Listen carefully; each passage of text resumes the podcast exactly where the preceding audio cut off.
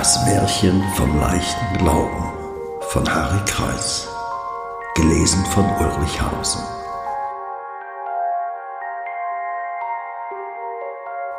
Es war einmal vor vielen Jahren ein Kaufmann und Makler, der redlich seinem Geschäft nachging. Seine Kunden waren zufrieden mit ihm und er galt als rechtschaffender Mann in der Stadt. Er hatte fünf Söhne, Sie wuchsen heran und kamen alsbald in das Alter, um dem Vater zur Hand zu gehen. Doch zuvor sollten sie sich auf Wanderschaft begeben und in der weiten Welt Erfahrungen sammeln, um als gereifte Kaufmannsgesellen zurückzukehren. Der Vater, ein von vielen Wirrnissen und Wendungen des Lebens geprüfter Mann, gab ihnen einen Rat mit auf den Weg. Seid nie leichtgläubig, warnte er sie. Manch gesund scheinender Baum hat in Wirklichkeit einen hohlen Stamm. Die vier älteren Söhne scherzten hinter dem Rücken des Vaters, dass er doch immer übel hinter jeder Wegbiegung fürchte und dabei den Blick für die schöne Landschaft verlöre. Nur der Jüngste nahm sich die Empfehlung zu Herzen. So zogen sie hinaus, jeder auf seinem Wege, frohen Mutes und mit viel Tatendrang. Drei von ihnen wandten sich gen Süden in Richtung der hohen Berge, die beiden anderen wanderten nach Norden. Nach etlichen Tagen Wanderschaft kam der erste in einen Wald. Darin standen viele Bäume, die er noch nicht kannte. Alle warben um seine Aufmerksamkeit mit bunten Blättern und prallen Früchten. Er wusste gar nicht, wohin er seinen Blick zuerst wenden sollte. Nach einigem Herumirren entdeckte er auf einer Lichtung einen mächtigen Baum. Dieser wollte mit seinem Wuchs weithin alle überragen und mit seiner dichten Krone verhindern, dass irgendeine andere Pflanze in seinem Umkreis überhaupt Licht bekam. Seine protzige Größe aber beeindruckte den ältesten Sohn des Kaufmanns, so trat er vor den Baum. Plötzlich hörte er eine Stimme aus dem dichten Blattwerk und sah den zweiköpfigen Baumgeist, der sich an ihn wandte. Nimm von meinen Früchten mit, sie haben eine magische Kraft. Wer sie besitzt, der wird fortan für seine Geschäfte immer den höchsten Lohn bekommen. Darauf geben wir dir eine Garantie. Eine komfortable Pferdekutsche bekommst du obendrein für kleines Geld, wenn du all deine Geschäfte fortan mit mir abwickelst. So bist du ein gemachter Mann, kein anderer kann dir solch einen Vorteil gewähren. Beeindruckt von diesem Versprechen stopfte sich der Jüngling so viel Früchte in seinen Beutel, wie er nur tragen konnte. Das wird den Vater freuen, dachte er. Meine Brüder werden vor Neid erblassen. Übermütig machte er sich auf den Heimweg.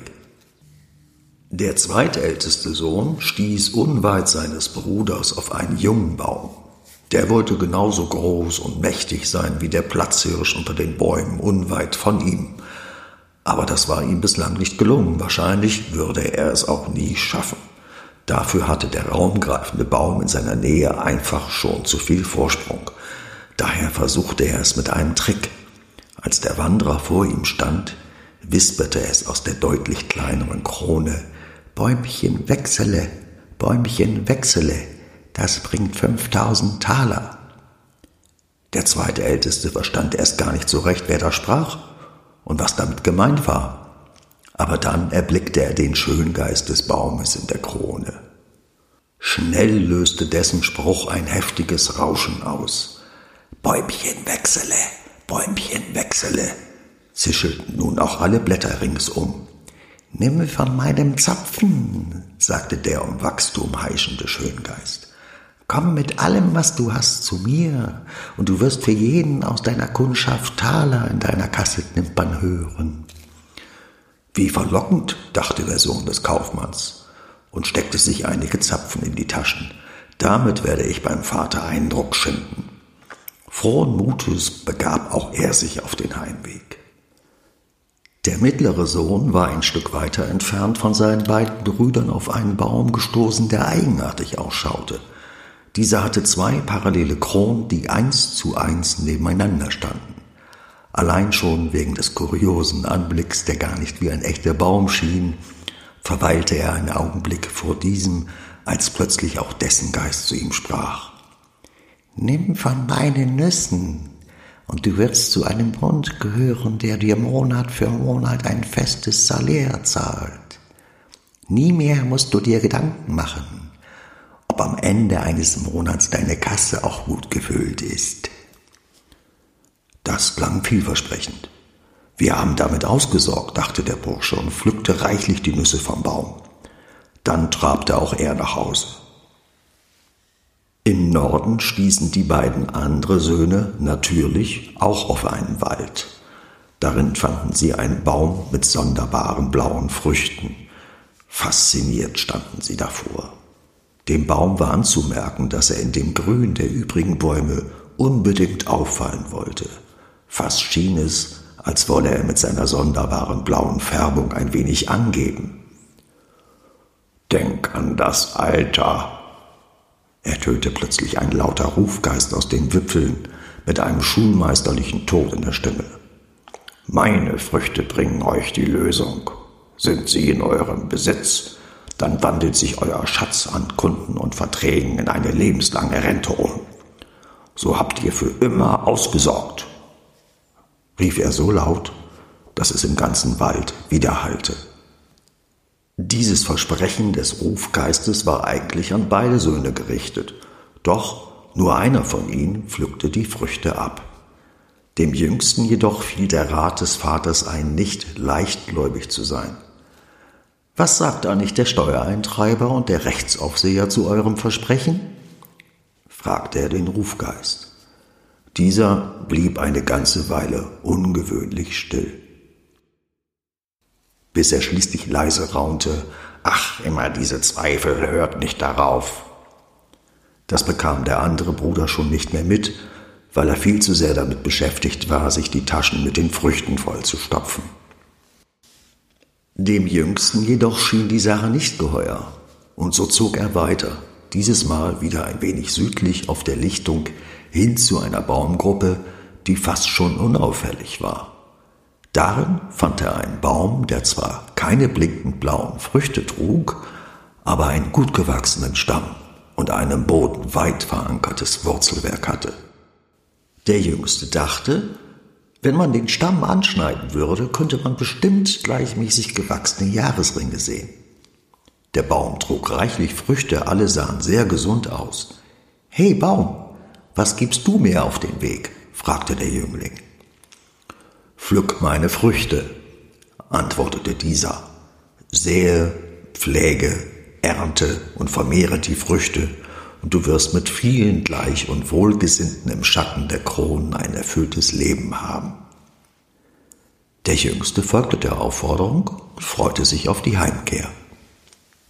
Als die Söhne bei ihrem Vater ankamen, zeigten sie vor, was sie mitgebracht hatten, und erzählten dem Vater von ihren Erlebnissen. Die Früchte, Zapfen und Nüsse von ihrer Wanderschaft packten sie alle in einen Korb. Als der Jüngere sein Mitbringsel dazulegte, spöttelten sie, welch magere Ausbeute er wohl mitgebracht habe.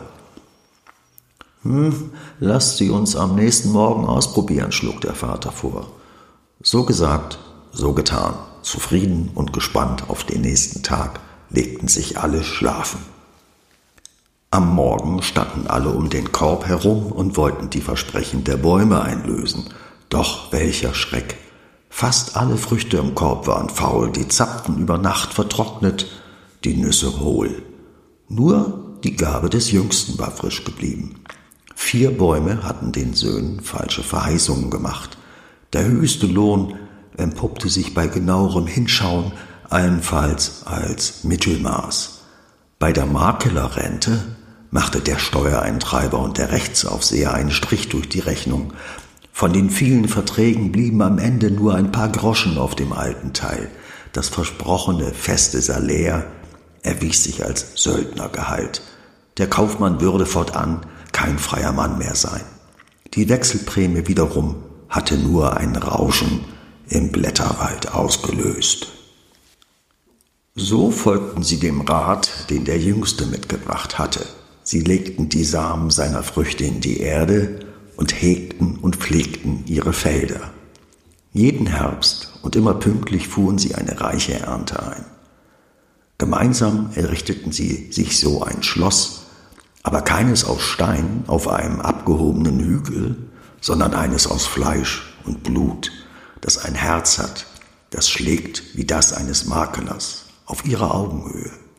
Und wenn sie nicht gestorben sind, dann gehen sie noch heute wie viele andere gleich und wohlgesinnte redlich ihrem Geschäft nach. Die Moral von der Geschichte. Trau den vielen Märchen vor den großen, den lauten, den glatten und den gewitzten nicht. Glaube deinem Verstand, deinem Gefühl, deiner Erfahrung und gerne auch echten Freunden bei der Suche nach dem rechten Weg und den richtigen Partnern. Sei aufmerksam, gewissenhaft, aber auch offen und gutherzig bei der Suche nach den Menschen, mit denen du die nächsten Jahre deines Geschäftslebens verbringen willst. Denn Sie werden den größten Teil deiner Zeit um dich sein.